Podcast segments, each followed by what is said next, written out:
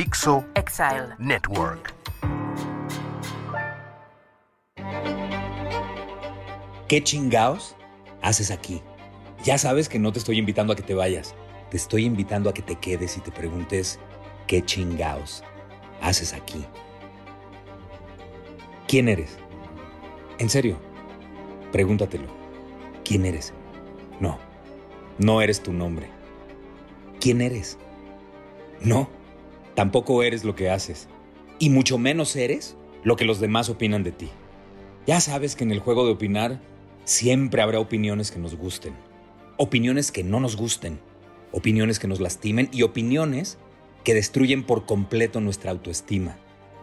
Si todo eso te pasa cuando alguien opina de ti, es muy probable que no sepas quién eres. ¿Le das mucha importancia a lo que los demás dicen de ti en lugar de darle importancia a lo que tú piensas de ti? Recuérdalo. Por favor, recuérdalo. Todas las palabras tienen un significado. Todas. Pero el verdadero valor se lo damos nosotros. Si sabes quién eres, nadie podrá utilizar tus defectos en tu contra, ni tampoco podrá utilizar tus virtudes para engrandecerte. La vida es un juego, no es una batalla. Deja de vivir la vida como una lucha constante y diviértete mientras la vives. Aprende mientras la vives y sobre todo, conócete y ámate mientras la vives. No la sufras, vívela. Además de preguntarte qué chingados haces aquí, voy a seguir preguntándote qué tal te relacionas contigo. Respóndete honestamente, ¿qué tal te relacionas contigo? Te recuerdo que de la forma en que te relaciones contigo será la forma en la que te relaciones con el mundo. Así es que pon mucha atención a tu relación contigo mismo.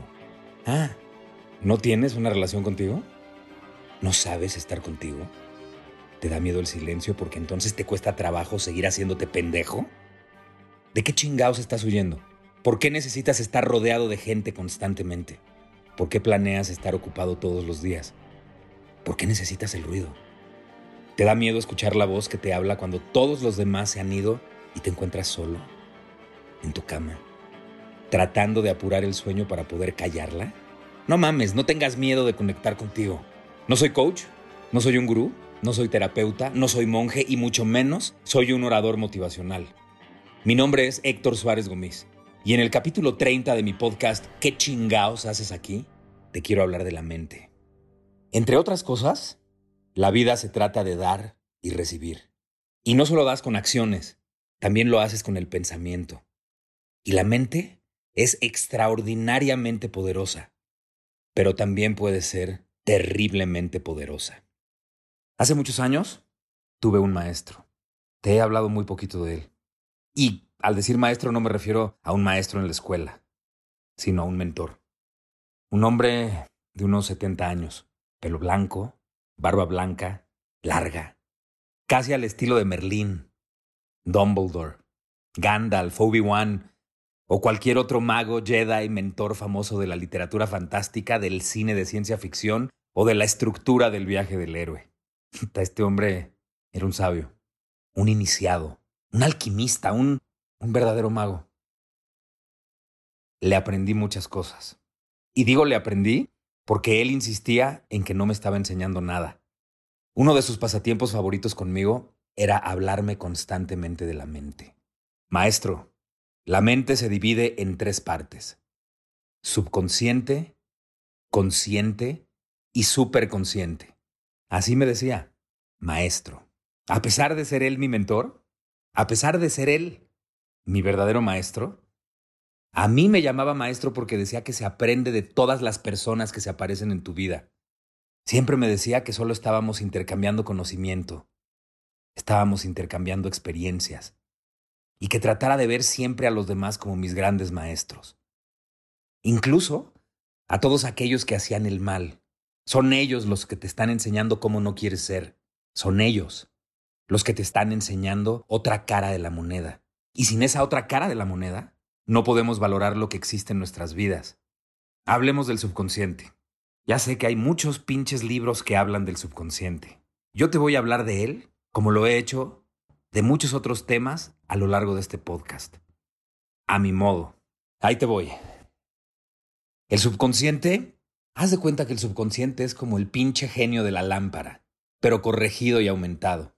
Él hará lo que tú le pidas, pero como solo sabe ejecutar, necesita ser claro a la hora de pedir tus deseos. Si piensas en miedo, él se va a encargar de que exista miedo. Si piensas en fracaso, él se va a encargar de que lo vivas en todo su esplendor. El subconsciente no entiende detalles. No entiende cómo quieres lo que quieres. Solo sabe que eso que habita en tu mente es lo que quieres y lo va a materializar para ti. Aquello que estés pensando constantemente, el subconsciente te lo va a regalar. Puta, tiene todo el poder y ese poder está a tu disposición. Así es que piensa muy bien qué le vas a pedir y cómo se lo vas a pedir. En el momento en el que el subconsciente acepta una idea, de inmediato empieza a ejecutarla. Te voy a dar un ejemplo más claro. Los hipnotistas. Ellos se comunican con nuestro subconsciente al momento de hipnotizarnos. Ellos tienen la habilidad de dirigirse directamente al subconsciente. Saben cómo trabaja y cuando dicen, eres una gallina, el subconsciente solo responde, tus deseos son órdenes. Y por eso ves en un show que los voluntarios que pasaron a escena actúan como unas pinches gallinas. Puede estar haciendo un frío de la chingada, pero el hipnotista dice que el termómetro marca más de 45 grados centígrados. Y a pesar de estar a 2 grados bajo cero, los voluntarios que pasaron a escena empiezan a quitarse la ropa y realmente sienten calor. Así de poderoso es el subconsciente. No razona, solo obedece y ejecuta. ¿Sabes quién sí razona? La parte consciente de la mente. El público que está en el teatro viendo el show del hipnotista, al ver lo que están haciendo los voluntarios que pasaron al escenario, se ríe y se ríe, y no solo porque están haciendo el ridículo mientras se comportan como gallinas o porque se están quitando la ropa a pesar de estar a dos grados bajo cero.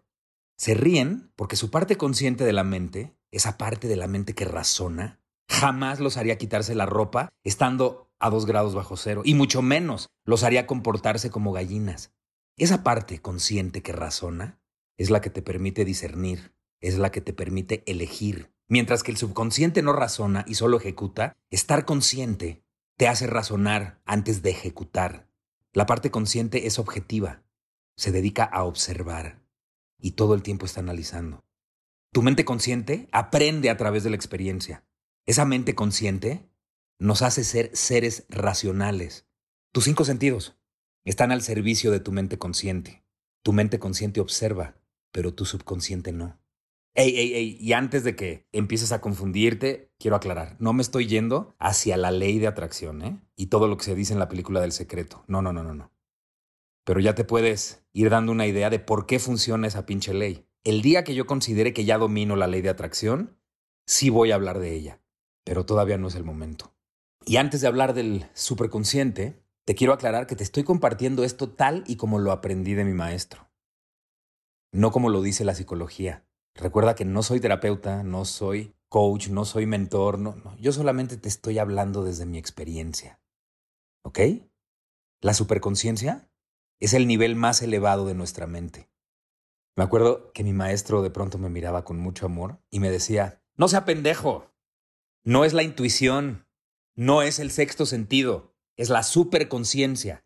Eso que no sabes por qué lo sabes, pero lo sabes, es la conexión de tu mente con absolutamente todo. La superconciencia se funde con el conocimiento absoluto del universo y provoca que sepas cosas sin saber por qué lo sabes. Este maestro me dijo que la mejor manera de usar la superconciencia era viajando adentro. La maravillosa aventura del autodescubrimiento. El tener el atrevimiento de conocerte a ti mismo te lleva a activar la superconciencia. No deje de meditar, maestro. Trate de meditar constantemente. Meditar sintonizará su mente con el conocimiento absoluto. Así me decía. Y te vuelvo a repetir, yo no soy coach, no soy un gurú, no soy terapeuta, no soy monje y mucho menos pretendo ser un orador motivacional. Por lo tanto, no siempre pongo en práctica todo lo que he aprendido en 54 años. En este podcast no te estoy enseñando nada. Estoy compartiendo mis experiencias contigo. Y sí puedo confirmarte algo. Los momentos más felices y más plenos que he tenido en mi vida han ido de la mano de vivir conscientemente. Han ido de la mano de atreverme a emprender la aventura del autoconocimiento. Han ido de la mano de ir adentro. ¿Cómo? Meditando. Con mi hermana Julieta tomé un curso de meditación trascendental cuando tenía 13 años. Puta, hace 40, 41 años. Ya pronto en algún capítulo voy a hablar de la meditación. ¿Y tú? ¿Ya entendiste qué es el subconsciente, la mente consciente y la superconsciencia?